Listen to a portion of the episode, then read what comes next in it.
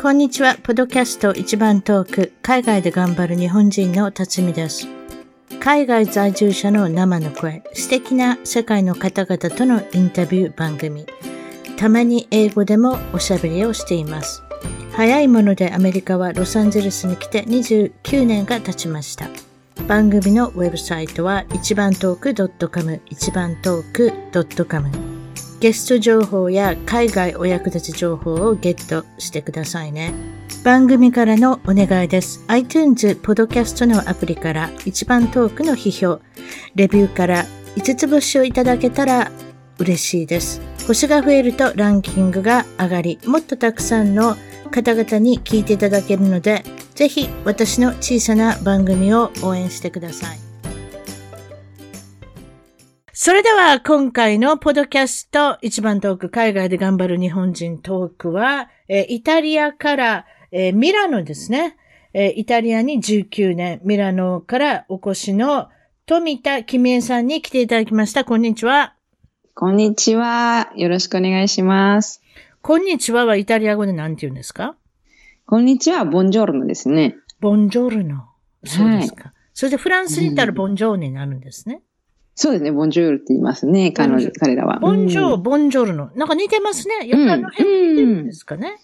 そうですね。結構言葉はまあ似てる単語とかもありますしね。うんうん、イタリア語が分かれば、ポルトガル語も分かるとかなんかあるんですか？そういうのは。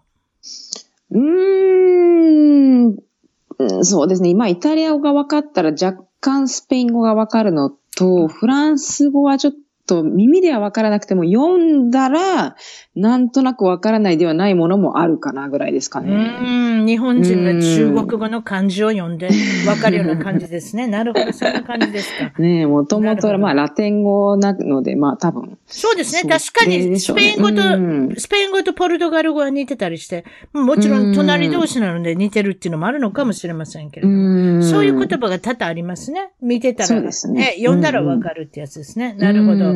イタリアのミラノ、もちろんこれは北のイタリアっていうことになるんですけれども、はい、えっ、と、ファッションの都でもあると。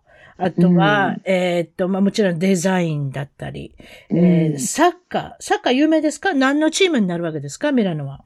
えっ、と、ミラノは AC ミランとインテルになりますね。日本人の選手の方いらっしゃいますか？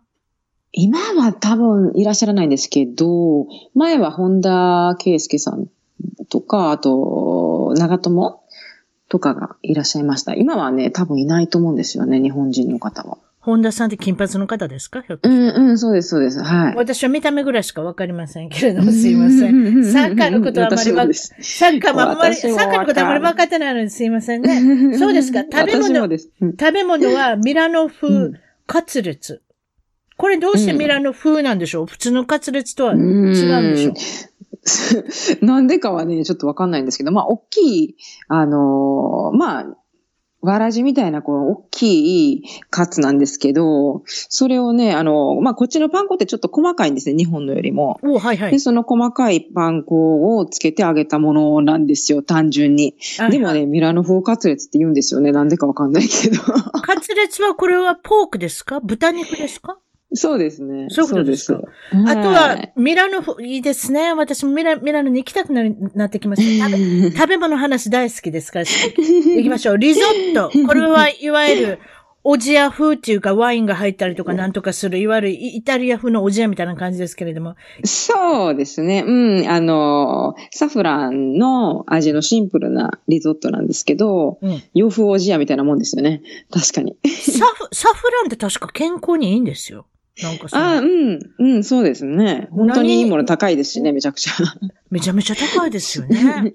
ねえ、まあね、そんな、そんなすごいいいものじゃなくて、スーパーでも買えますけど、うん、うん、それを、あの、まあ、入れて、ちょっと黄色っぽくなってる、はい、まあ、ほんとシンプルなリゾットですね。おそぶっこ。うん、私、これ、あの、あれですよ、綴りできますよ。OSSOBOCO とかするでしょ？多分そうなんでしょ？オソブッコって書くんじゃない？ブッコも。うん。そうですね。OSSOBUCCO か。CCO ですよね。CC と SS がつくんですけれども。そうそうこれはイタリア料理の中で、実はこれね、結構安く買えるんですよ。でも、お料理すると高くなるので有名なんです。これ、こおそぶくって子牛ですか？えっ、と、子牛なのかな？髄が、ま、真ん中にある、そうですね、牛なんで、そうですよね。子牛なのかちょっと私もそう、よくわかんないんですけど。いわゆるいわゆる骨リブ、リブみたいな骨付き肉ですよね。そうですね、髄がこう真ん中にあって、ええ。で、お肉が周りについてるようななるほど。感じの。うん。なるほど。まあ、高級レストランでお肉いただくっていうイメージがありますけれども。あ、でも普通に、あの、ミラノのメニューがあるところには売ってますね。あ出てますね。普通のマーケットにも売ってますおそぶっこは。ああ、お肉は売ってます、普通にスーパーで。そう、やっぱそれはやっぱりイタリアやね。アメリカ、おそぶっこなんてそんな売ってないと思う。まあもちろあ、ん、そうですか。レストラン業されてる方はうんおそぶっこ買えますけどね。なるほど。そういうことですか。か。あとは、うん昔はミラノ以外にもベネチアに住んでおられたっていうことなんですが、ベネチア、はいベニス、いわゆる水のそうですね都、あの、っていうことですね。はい、そうですね。水の都、ベニ、ベニスですね。これも北のイタリアですけれども、北と南、なんとなしに文化が違ったり、国民、国民性が違ったり、なんかそういうふうな習慣が違ったりっていうところがあるのかもしれませんが、何が違いますか、北と南は。そうですね。まあ、あの、観光客の人も来るとわかると思うんですけど、はい。まあ、北は結構ちゃんとまあまあ交通機関も時間通りにまあ来るし、うんあの、システムがまあまあ整ってるんですよね。でもこう南に行くと、こうまあ、バスの時間バラバラだったりとか結局 とか、まああの、マインドもちょっと、お仕事もちょっと適当になっちゃったりとか、まあ人にね、よるんですけどね。でも、ちょっとそういう傾向があるのと、まあ、南の方がちょっとこう、大雑把な感じにはなるかなっていう感じですね。これは全世界共通ですね。南というのは何、なんか、なんか、なるようになるなるようになるみたいなね。うんなんか少しそういった、ねえーゆるいっていうかね、なんかそういったとこありますよね。そうですよね。あ私なんか、やっぱりローマに行った時に思ったの、交通の状態が非常に危なっかしい。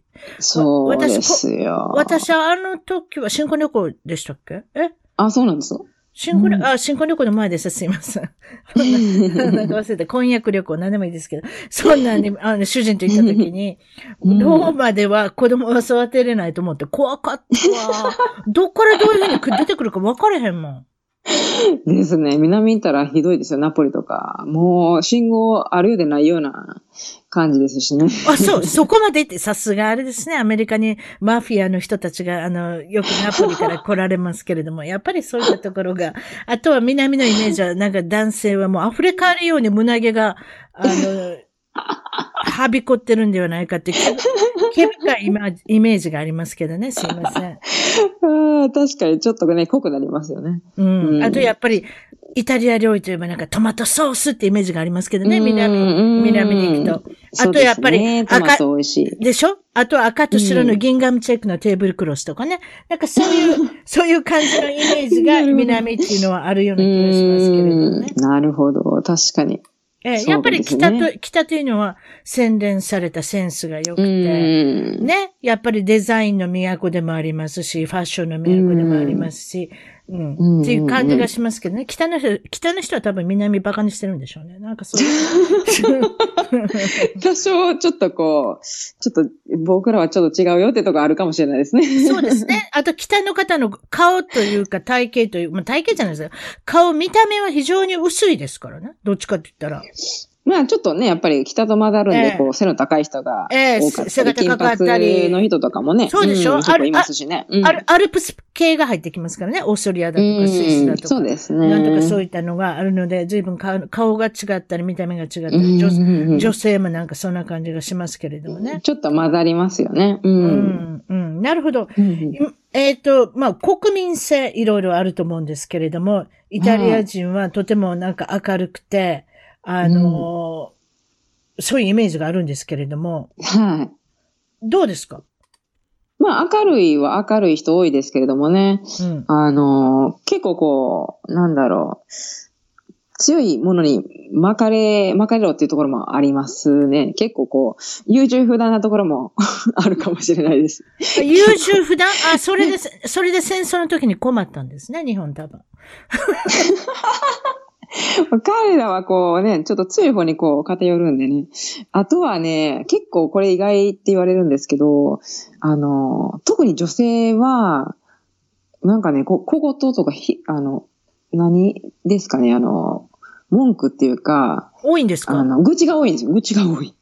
愚痴が多いんですか？愚痴が多い。面白いですね、その文愚化。痴多いですね、めっちゃ。なんか、なんだかんだ、こう、まあ自分の、こう、自分がいかに不幸かみたいな、こう、不幸。ああ、わかりますよ。ドラ、いわゆるアメリカでいうドラマクイーンですね。私ほど不幸なものはないと言ってあるでしょ。人にも半分自慢みたいになってくるんですね。そうなったらそう。そうそう。いや、なんか、それがなんかこう、はいはいはいはいすごいでしょみたいなのが入ってくるみたいな。えーそう私こんなに苦。労したのよとか、こんなに大変なのよとか、そういう話がそうそうそうそう大好きなんですね。あーそれですね。え、ドラマ、うんありドラマクイーンと言ってください。それが英語では、あの、通じますので、そういうことです。へーそうです、そうです、そうです。うん、それはあります。すねうん、意あと外ってみんな言わあとれますよ。ね、あと私聞いたのはね、イタリア人は日本人のようにお土産を買うのが好きだって聞いたんですよ。だから、アメリカでドルを落としていくのはイタリア人と日本人だって聞いたんですよ。そういう習慣ありまへすー誰々さんに何を買わなきゃいけないとかって、やっぱり日本人みたいにしてはるんですか？あ、まあ、お土産はそうですね。結構どっか行ったらお土産買ったりっていうのはありますね。確かに。でしょ？でしょ？アメリカ人ないですよ。うんアメリカ人はもうあれですもん。あのーうんうん手ぶらで帰ってきますもん。どこどこ行ったっていう話、うん話をすることがお土産だと思ってるんですよ。でもでも実際問題、物を買うのは日本人だったり、イタリア人の人だっていうことを聞いたことあるんですよね。面白いですね。ああ、そうなんですね。うん。あ、そっかそっか。それき、なんかあんまり意識したことなかったですけど。うんあれすいません。私興奮してるんです。イタリアの人ちょっと随分出てこなかったので。あともう一つ。私が行っても男の人が声声がかかってくるって聞いたんですけど、それってあります？えいや、そういう言い方しちゃいけないですよ。誰でも声をかけるって言い方しちゃいけないんですよ。私が、ま私はそんなに捨て身に、にしなくてもいいんですけれども、女性に非常に声をかけてくる国だ。ああ、まあ、南はそうですね。確かに。あら、北に行かない方がいいですか？ね、あんまりないですね。あ、北はあれですか？さらっとしたようなもんなんですね？それじゃあ。うん、結構みんなもう、ミラノとか、まあ、商業都市でビジネスマンで忙しいんで結構ないです。うん、映画、多分、多分私の映画の見過ぎですね。ええあ、でも南とかローマとか行ったらもうめっちゃあると思いますよ。ううんん。南に行けば行くほど、こうみんななんか、道端に座ってるなり、こう、車の中からなり、こう、ちょっと口笛吹かれたりとか、ウインクされたりとかは。やっぱり、ねやっぱりノリが軽いですね、みんな。わかりまし。た。そうですか。もう一つ面白いのは、イタリアではうんコーヒー、もちろん私の飲んでるコーヒーは今ラバッツァっていうコーヒーで、えっ、と、はいうちの近所のレストランで飲んで美味しかったので、今ネうんネットからか、ネットのオークションから買ってるっていうね、非常にやっぱりせ節約する大阪のおばちゃんですけれども、あの、ラバッツァっていうのコーヒーが美味しいんですよ。イタリアの。うんうんうん。高いですよ。はなんだか知らないけど高い。でも、私しか家の中でコーヒー飲まないのがええやないかっていうことで、勝手に買わさせていただいてるんですが、そのコーヒーのお話。うん。イタリアはこ特にこのコーヒーの注文、例えばスターバックスとかこちらでもありますけども、そういうコーヒー屋さんに行くとうんうんうん、えらい細かいことまで注文できるって聞いたんですけれども、どういったことでしょう、うんうん。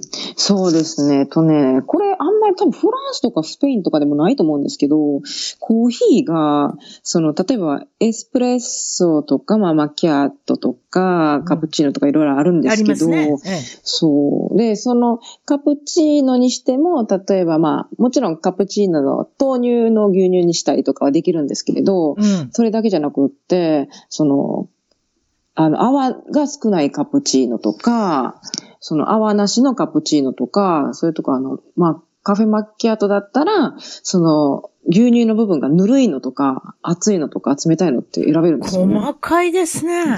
うん、珍しいですよね、多分ね。私コーヒー屋さんに働けない。そんなことしそう、そうなんですよ。あれ、覚えてんのがすごいと思って。すごいでしょ？すごいでしょ？私そう思います。そう私もスターバックス行くたびに、うわー、ここって嫌なとこやな、こんなことよう働かんわと思うもん。うるさいんですよ、とにかく。アーモンドミルクにしろとか、ハーフにしろとか、ダブルにしろとか、もううるさいんですよね。うん、そう、それをいちいち覚えてるのがね、あの、すごいなって思うんですよね。そんなに細かくてや言うんやったら自分のところの家で作れとかと思ってしまいますけど、ね、失礼しました。でも、あれなんですよ。そこまで細かいこと言っても同じ値段ですよ。ね。別にそうじゃないですか。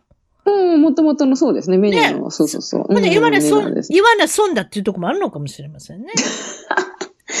まあ、うん。わかります？ねえ同じ600円だったら言った方が得じゃないですか。そ それなので言うのかもしれませんね。なんかそういった国民性があるのかもしれません。そうですか。失敗談を皆さんに聞いてるんですけれども、まあ、失敗談というか、イタリアに来て何かあなたの体質が変わったとおっしゃった。何が変わったんですか？うん、いや、私は、もともとアトピーなんですけど、生まれつきほとんど。うん。が、あの、まあ、アトピーでも、こう、ちょっとぐちゅぐちゅしてる方と、こう、乾燥の系の方といらっしゃると思うんですけど、私の場合は乾燥系だったんで、アトピーはどこ、イタリアアトピーはどこに症状が出てくるんですか、首とか腕とかですか？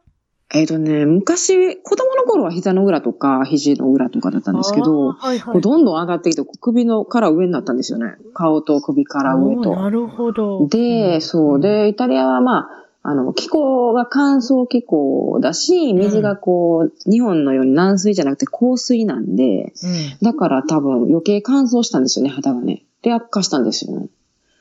うー。うんんうん。なんかすごい大変でした、一時期。ということは、どういうふうな対応す、対処されてるわけです何が一番効きますか？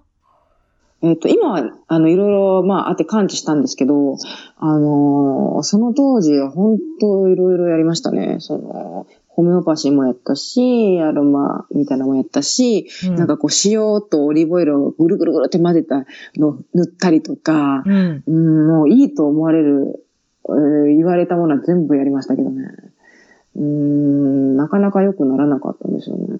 今は随分良くなりましたか？年とともに変わってくるとか今ないですか？はちょっといろいろ、その、あまあ、あの、そうやっていろんな、こう、外からの、こう、かん、攻め、攻めをですね、なんていうのかな。その、外から塗るものを変えたりとか、そういう、あの、対処の方法を変えてったんですけど、それでもダメだったから、今度はやっぱり、こう、これはなんかの因縁ちゃうかと思って、こう、スピリチュアルの方に傾いてたんですよね、私ね。おなるほどね。うんそう。で、まあ、いろいろ、あの、ヒプノセラピーを受けたりとか、あの、潜在意識を書き換えるとか、そういうのをいろいろいあやりあさってってですね。で、あの、あの、マインドが問題だったっていうのが分かって、で、あの、まあ、マインドを自分で書き換えていって治ったんですよね。おー、すごいですね。どういう結果になるのかって私私は期待してましたけど、治ったんですね。マインド、そうそうんですす。か。マインドコントロール、うんマインドなんとかわからないですけれども、そういうことですか？うーん。まあ、そうですね。自分が、まあ、結局作ってたんですよね、原因をね。知らなかった。うんアトピーが実は 心っていうか心の病っていうか少しね、うんそういったところがあるのかもしれない。あ、なるほど、うんそういうことですか？ああ、もう大人の方は多分ほぼほぼそれですね、理由は。あ、そう。精神的なものなんですか？精神的なものだと思います。うみん。あ、そう。その辺やっぱりあれですね。へえ、うんそういうことです。知らなかった。へえ。そうですねえか、環境だったら何か塗ったら治るのかとかって思いますけれども、そうじゃなしに。うん。なる。そうですね。まあ食事とかもね、やっぱり食事療法とかもありますけど、うん。でもやっぱり食事療法で治るところまでは、まあちょっと良くはなったんですけど、でもやっぱり完治はしなくって、で、やっぱりどうしても治らない、こう、首元がどうしても真っ赤に立たれてたんですけどね。やっぱりそれは、うん、マインドでしたね。自分今度が原因を作ってた。うん今度はアトピーの本書かれたらいかがですか？これで一冊書きますよ。今の、今いろんなこと多分研究されて、いろんなこと試してみたわけでしょ？だからこれを試してみた、あれを試してみた。そういうことですか、うん結果論が出てよかったですね、成功されて。そうですね、本当に。うんうん受けそうなお話、皆さ40年ん。も。そう、あ、40年。ええ。そう、40年 かけました。長いですなそれ長いですな そうでご苦労様でした。まあでもね、これからも長い人生がうんアトピーなしで生きれるっていううんところにたどり着かれたっていうことは本当にいいことですね。うんはい、おかげさまで、本当。受けそうなお話聞いてますけれども、これはイタリアに来てからのお話だと思うんですけれども、うん、どういったお話でしょう、これは？えっと、アトピアトピーじゃないですよ。ルームメイトの弟あ、さんに会。ったんでしょ？ああ、ああ、はいはいはい。そうそうそう、受けそうだね。そうなんですよ。えっと、あのーまあ、当時、ベネツィアでは私はルームメイトと住んでてですね、何人かと。で、その人がシチリア人だったんですけど、その彼の弟がうん。日本人と付き合ってるんだよっていうことで、で、弟に会いに行こうとかなって、うん、で、その彼と弟に会いに行ったんですよね。うん。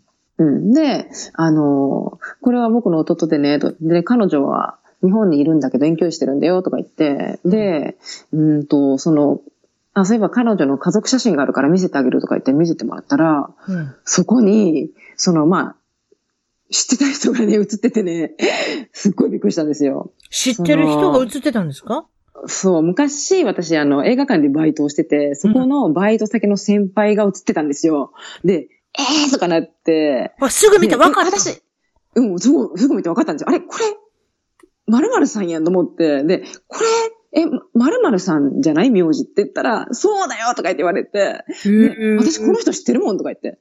そうしたら、えーで、これ、あの、その、僕の彼女のお姉さんやねんとか言って、めっちゃびっくりしましたけどね。世世間というか世界は狭い。そう。いわゆるそうなんです。It's a small world ってやつです、ね。そう、まさにですね。だって何の関係性もなかったですからね。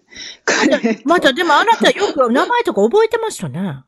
そう、たまたまね、そのアルバイト先の先輩の名前で覚えてたんです記よね。憶力が良かったんですね。私だったら絶対そこでアウトです。ああ、この人見たことある。それで終わり。映画館でって、映画館でって言ったかってに、イタリアのも分かってくれないしね。そう、自分の世界で終わってしまうっていう、私の記憶だと。そういうことですか。もう一つ、このびっくりした話のもう一つ続き、続きじゃない、もう一つあるんですけれども、ええイタリアで揚げ物をした時のお話。これは、んうん。実際に見たんですか？それとも誰かに聞いた、うん。いや、見えました。ルームメイトが、あの、やってましたから。何をした、何をしたんですか？あの、まあ、彼女がご飯作ってくれて、で、揚げ物したんですよ、その時にね。うん。で、揚げ物して、で、まあ、油を、こう、はい、油が入った鍋を持ち上げて、なんかどっか行こうとするから、うんえこの子どこ行くんやろと思って。で、トイレ入ってったから、え、何すんやろとか思って、ついてったら、うん。便器の中にね、オイル捨ててたんですよね。うわー、熱いままですか？まあ、冷めてたとは思うんですけど、うん。びっくりして、それでもショックですよね。鍋をトイレに行くのね。えーめっちゃカルチャーショックでしたけどね。でも、例えば、まあ、アメリカっていうか、アメリカだったら多分シンクっていうか流し台にジャーって捨てる人がいるだろうし。うん。日本だったらね、何でしたっけ？天ぷらの油が固まる。こ固めるやつとかね。あるまで、なんとか天ぷらでしたっけ、なんかそんなんとか、あ固めるなんとかってありますよね。ね、固める天ぷら、あ、なんでもいいんですけど、あそうそう。いうのあるじゃないですか。うん。それ、そんなわざわざアメリカ人はしないと思いますけれども、例えば流し台に流したとしてもね、うん。汚水として処理されるんだと同じパイプに行くんじゃないですよね。って思いますけどね。ね結局はね。でも同じとこ行けそうなもんですけどね。そこまで考えてないのかもしれない。わかんない。トイレの中昔からそういうし習慣があるので、昔からトイレに捨てたってのかもしれないですね。ちょっと怖いですね。トイレの使い方ってちょっと違ったりしますよね。うん、こっちなんかパイプ太いんですよね、多分ね。日本ってほら、あの、トイレットペーパー以外捨てないでくださいって詰まりやすいじゃないですか。うん。でも、こっちは結構ボンボンしてますからね。なんか、耳、あの、ほら、耳栓、ななんていうんですかな。綿棒何？とかも、何を？綿棒？綿棒？綿棒捨てるんですか？うん、お風呂、こっちってお風呂と結構くっついてるんですよね。バス。そのバスタブと、トイレとくっついてて、うんで、まあ、お風呂上がった後、耳掃除して、うんで、その綿棒もトイレに捨てたりと。それはすごいな。え？って思いますよね。アメリカではそれしないな。っていうか、最低うちの家ではしない。うんあ、そう。ねえ、ううんん、びっくりしました、最初見ででた時に。もね、ちょっと汚い話ごめんなさい。タンポンを捨てないでくださいとかっていうのはよく書いてありますね。ああ、でもそれもね、それも、それ、でも太いし、まあ、水含んだら膨イタリらむし。アの汚水パイプってかなり太いんじゃないですか？うーん、じゃあですかね、多分。ガバーっていくんじゃないですか？だって詰まないみたい一回、そういう多分タンポンが落ちてて、詰まったんだと思うんですけど、上のアパートからバーって水漏れてきましたもん。うわー。でマネマネマネージャーの人が、ああー、また上の子女の子捨てたんやな、とか言ってたかいら。やー、ええきつい。そうですよ。いやいやそういうこと。だから、ねねアメリカはそれがあるのかもしれない。ちょっとわかりません。イタリアのお水の状態はちょっとお水のパイプの状態はわかりませんけれども、そういうことですか。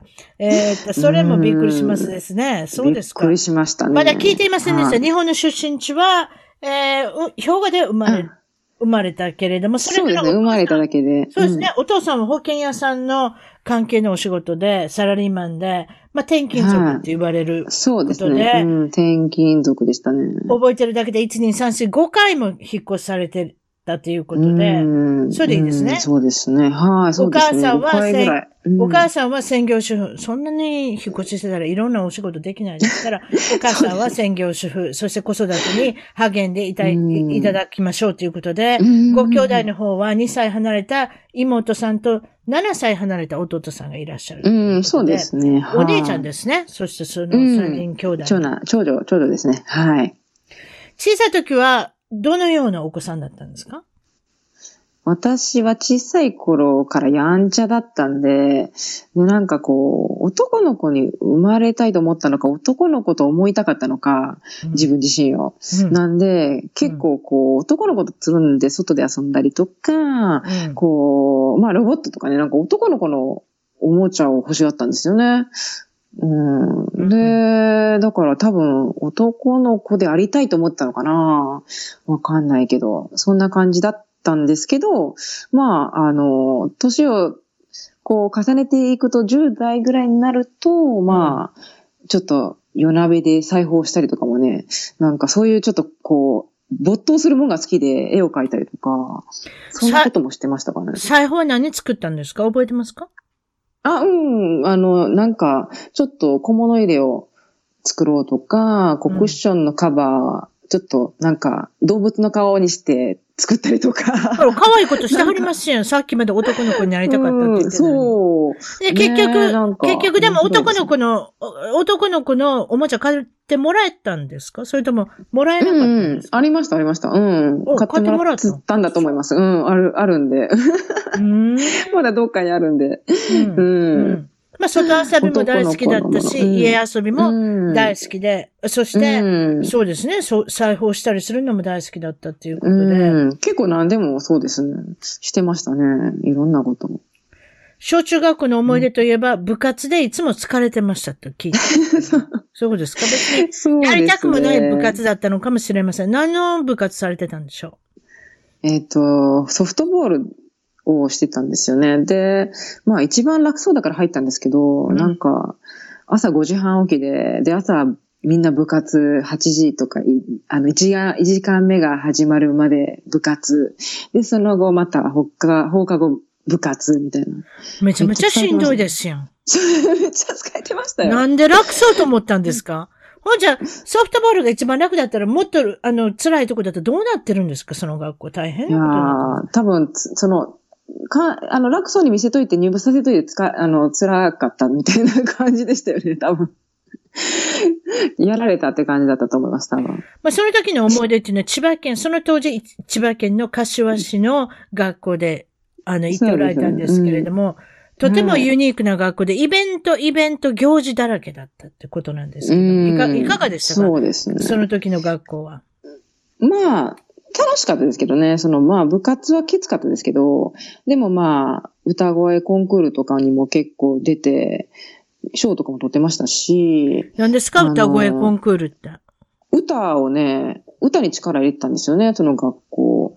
で、あはいはいあの、毎日練習もあって、うんで、なんかコンクールみたいなのがあったら、こう、学校内で代表決めて、コンクールに出たりとか、うんそういう、その行事、その文化祭なり、うん体育祭なりある時には、みんなもう全校生徒だったか、学年だったか忘れちゃいましたけど、あの、合唱とかもあったし。すごいですね。とにかくチームワークですね。そうですね。うんねうんうん。そうですね。結お構、そういう形で、うん、うんそうですね。まあ学校、もともとはなんかすごい荒れてたみたいなんで、それで多分、あの、そういう、こう、方針を取ったんじゃないですかね。こう、ちょっと一致団結させてなんかやらせるみたいな。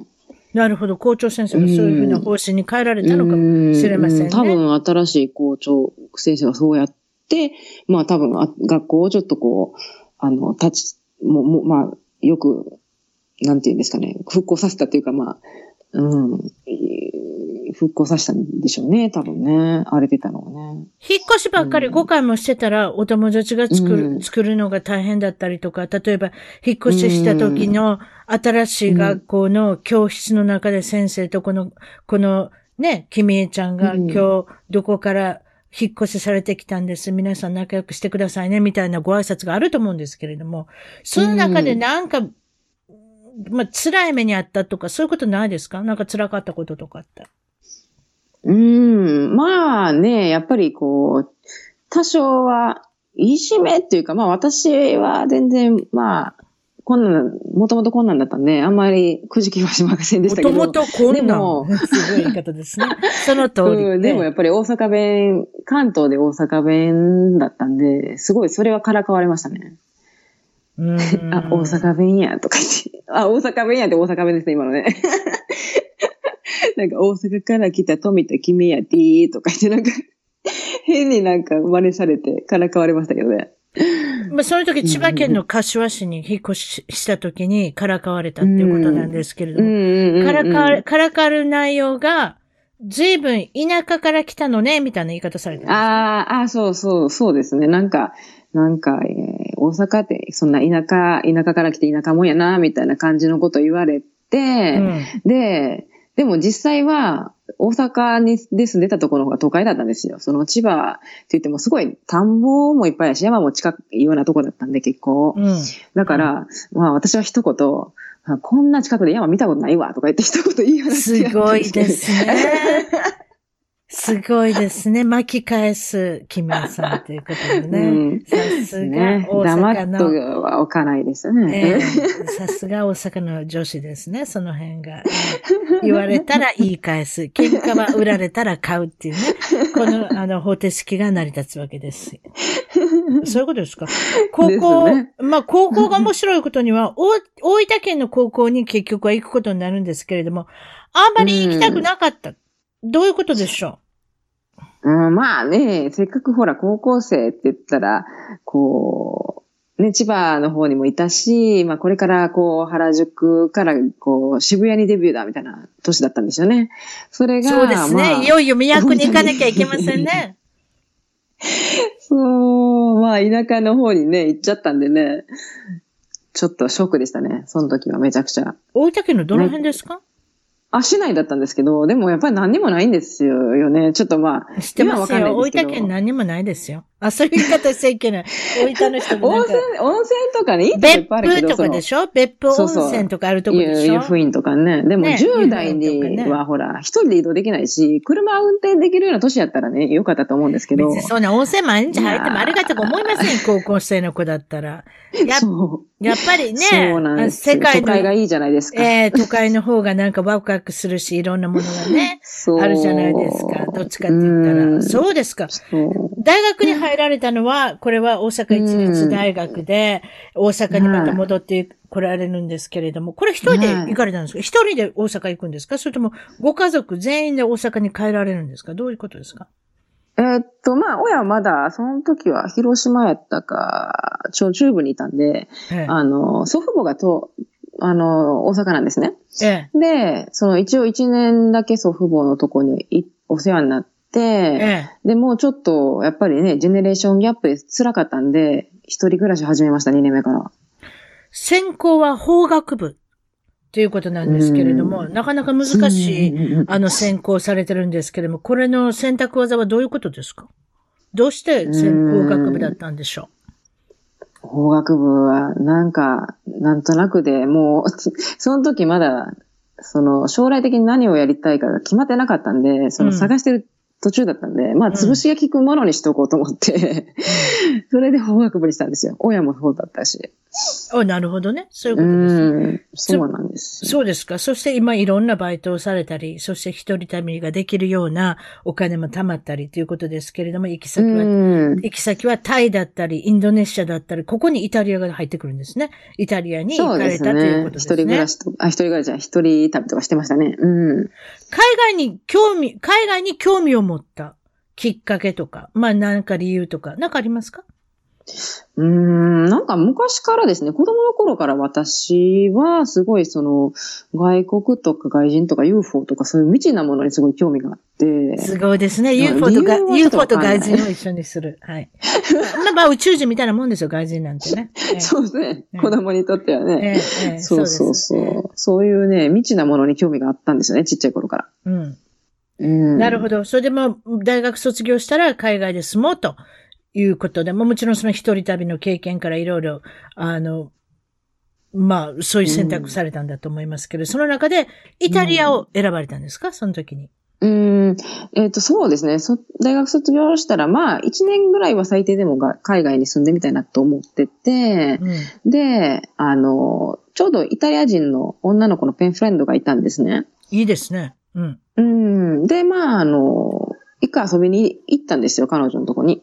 で、うんまあ、クリスマスの時期お世話になって、うんで、その時ちょっと一人で北イタリアをもう回ったんですけど、うん。あでもすごいいいとこだなと思って、で、まあ、じゃあほなイタリアにしようと思って、そんな軽いノリで 決めました。それ決めるって言っても、そんな決めれるんですか？パッパといけるんですか？パッパと進めるもんなんですか？あまあ、決めて、それからお金貯め始めたりとか、その、あの時はちょうどジローラモが、あの、NHK でやってた時期なんですよ、イタリア語を。はいジローラモっていうのがいる、今多分レオンとかそういう雑誌の表紙とかによくなってるはい。イタリア人の人、そう。で、そういうその NHK の番組とか見て勉強したりとうんか、はいはいはいはい。うん、ちょっと独学でイタリアを勉強し始めたりとかして準備始めましたね。お金貯めたりとか。海外に来て、自分自身何か変わったって気づくことはありますか、もうこれ多分みんなですけどね、面の皮が厚くなりましたね。うわー、すごい暑そう。すごい暑そう。キミエさん。ねえ、えーもうね、なんかそれはよく海外の在住女子に感じることではありますね。私もこうやっていろいろおしゃべりしてますが、私自身も賞味期限の日本の食品を平気で食べるとかね。半年ぐらい過ぎてても、だって貴重品ですやん。とにかく。だって手に入るものもあるし、手に入らないものもあるしうん。そしたら、半年ぐらい別に過ぎててもね、自分でペロッと舐めてみてよかったら、家族に黙って使うんですよ。それでお腹痛いって言われたら知りません、私は。それで鍛えていくんです、お腹も。いいですね、皆さん。どんどん強くなっていくんで、抵抗力がつくんです。そういう賞味期限のものを食べながら。そして、海外で過ごすっていうね、皮の、いわゆる面の皮が厚くなるということなんですけれども、そこで、おし、あの、お仕事の方聞いてませんでした。お仕事何かされてますか、えっとですね、今、あの、まあ、ビジネスコンサルみたいな形で、あの、まあ、セッションをしたりとか、うんまあ、個人的にはそうですね、こう、自分の商材を作ったりとか、そういうものを提供したり、直接コンサルみたいな形で提供したりとかもしてますね。いろいろちょっとしてます。あの、複数の服と書いて副業ですね。YouTube、ちょっと覗かせていただいたんですけど、最近始められて、ずいぶん、はず、ずいぶん恥ずかしいようなお声をされて、恥恥ずかしいですか？照れましたね、でもね。照れました？ちょっと今赤くなりましたね、顔がね。紅潮しました。YouTube で何を、私は見ましたからわかりますけれども、何をどういうふうに配信、発信されてるんですか？そうですね。あの、まあ、動画では、主に、その、マインド系ですかね。その、私前は、いあの、自分がアトピー感知した経験を、ええ。あの、まあ、セッションみたいな形で、セラピー的なことしてたんですよ。うん。えっと、アトピーカウンセリングかな。カウンセリングっぽいことしてて、うん。で、まあ、あの、すごいマインドを変えたことで、すごく私のアトピーも感知したこともあるそしう、ですね。その、そうですね。すごい、あの、生きる、るのが楽になったっていうか、うん。その縛りが取れて、こう、もっと自分を解放できるようになったんで、うん。そういう、そのマインド系の話が多いですかね。いいですね。うん先ほど私が言いましたうんが、あアトピーで一つ本が書けると言いましたけども、それは昔的な考え。今は YouTube でいろんな発信ができて、いろんな人のコメントを読んだりね。あの、うんそうですか？なかなか楽しいことをされてますけれども、うん。そういえば結婚されてるのはこれ国際結婚ということなんですけれども、はい。出会いがなんとインターネット、さすが違いますね。新しい世代の方は、どういうふうにインターネットで知り合ったんですか？えっ、とですね。まあ私、ベネツィアに5年ぐらい住んでたんですけど、うん。それで、まあ30手前になるあたりで、うん。あ、これはちょっとビジネスビザにも変えられないし、うん。い一旦日本帰った方がいいかなと思って帰ったんですよ。うん。で、えっ、と、引き上げて、まあ就職したんですけど、うん。イタリア人、イタリア語をね、せっかく覚えたし忘れたくなかったんで、うん。まあ、イタリア人の友達とか欲しいと思って、うんいろんなとこ登録したんですよ、私。うん。こう、ネット上で。まあそれしかないですよね。キープアップするにはね。んええそうですね。まあ、ね、い一番まあ、それが早くて楽だったんで、うん。で、それで、まあ、いろんな人からメールとかもらったんですけど、そのうちの一人がうちの今の主人だったんですよ。そのご主人はどこにいた人ですか、うん日本にいた人？それとも、あ、いや、ミラノですね。あ、ミラノにいた人？うん、それでインターネットで知り合って、そこからデートを重ねられて、ゆくゆくは結婚されるってことですか？そういうこと？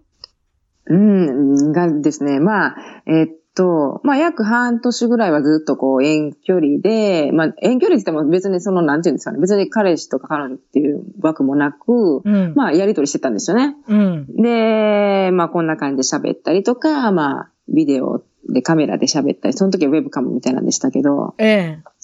もうつけて喋ったり、ええで、。まあ、半年後ぐらいに私がイタリア遊びに来たんですよ、友達にも会いに。で、愛にね。その時初めて、あの、直接会って、えうん。で、まあ、あの、意気投合して、で、今度は彼が日本に来たんですよ。うん。で、その3回目はもう私こっち住みに来たんですよ。だから3回しか会ってないんですよ、結局。おもろい。3回しか会ってないのもいきなりもう一緒に住み始めた。そうか、2回、2回か。2回で3回目一緒に住み3始めた。回目に一緒に住み始めた。これもすごいですね。押しかけ女房。そういうんでしょ？押しかけ女房って言うんですよ、そういうのね。ちょっとおばちゃん、ねおばちゃんっぽくてごめんなさい。そういうことですか？なかなか行動力力のある人ですね。そうなんですよ、もうね。そうやって考えたら結婚したら14年になったっていうことで、そうですね。今では、まあもちろんご主人と 猫ちゃんの2匹がいるっていうことなんですけれども。そうですね。そうですか。それで将来の夢、展望、抱負、いろんなこと聞いておりますけれども、はい。最後にはい、ぜひ、あの、ご紹介してください。はい。まあ、あの、そうですね。今私がやってることが、こう、発信だったり、その、まあ、自分のそのアトピー感知の経験から、うんやっぱり、こう、自分のマインドっていうものがすごく大切だっていうのと、うんあとその、自分自身をやっぱり、こう、受け入れて、そして、こう、好きにならなくても受け入れるってすごい大事で、うん受け入れると、その自分のことをこうどんどん許容してあげられるようになっていくので、その好きにもなっていくんですよね、勝手に。うんうんで、好きになると、どんどん自分がやりたいことをやれるようになっていくんですよ。なるほど。で、そう、どんどんね、楽しくなるんですよ。うんそう。で、あのー、だからね、この自分がやっぱり自分の世界の創造主だっていうことをね、みんなに思い出してほしいんですよね。それでこういろいろ発信してったり、うんそのインターネットでも、まあ、いろいろ提供してるんですけど、例えば、まあ、あのビジネスとかは、やっぱり自分でお金を稼ぐということができるようになると、また自由度が上がるじゃないですか。はい。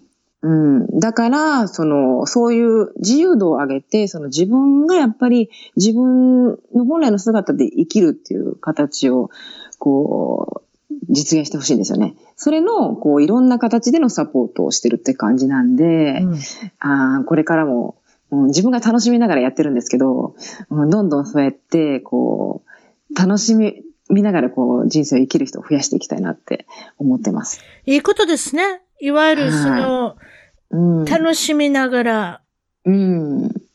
充実した人人生が送れるっていうのは一番いいことですからね。うん例えば、そうですね。お仕事をしながらでも、そのお仕事を好きかどうかわからない人もたまいるでしょ？あんまり好きじゃない仕方ないからやっておられるんじゃないし。もしも選択があるんだったら、それを好きになる方がいいわけですもんね。うん、そうですよね。なるほど。そしてもちろん YouTube の方を発信されて、YouTube では、何と検索したら出てきますか ?youtube.com に行って。えー、っと、一応、私のこれ、まあ、ペンネームっていうか、こう、ニックネームというかあれなんですけど、はい。マルゲリータって地あの、ピザのマルゲリータ。知ってますよ、マルゲリータピッツァ。はい。トマトと、あれですね、ベージルと、あの、モッツァレラチーズが乗ってるやつ。うるさいでしょ、私も。ベーシックな。えー、大好きです。あ、マルゲリータ何ですか？マルゲリータキミエです。マルゲリータキミエ、これはカタカナで入れたら出てくるんですか？うん、多分出てくると思います。わかります。それか、まあ、喜ぶに美しいに恵むって書くんですけれども、はい、多分カタカナとかひらがなでも出てくるかもしれないですね。はい。もちろん私の一番トーク .com、一番トーク .com のゲスト情報では、クリックしたらいけるようにしよう。クリックっていうか、YouTube のもう、あの、一、二本のビデオをそ、そこに載せることにしますけれども、あとは、もう一つ、アメブロでもブログ書いておられるということで、そのアメブロは、これはまたアメブロに行って何と検索しましょう？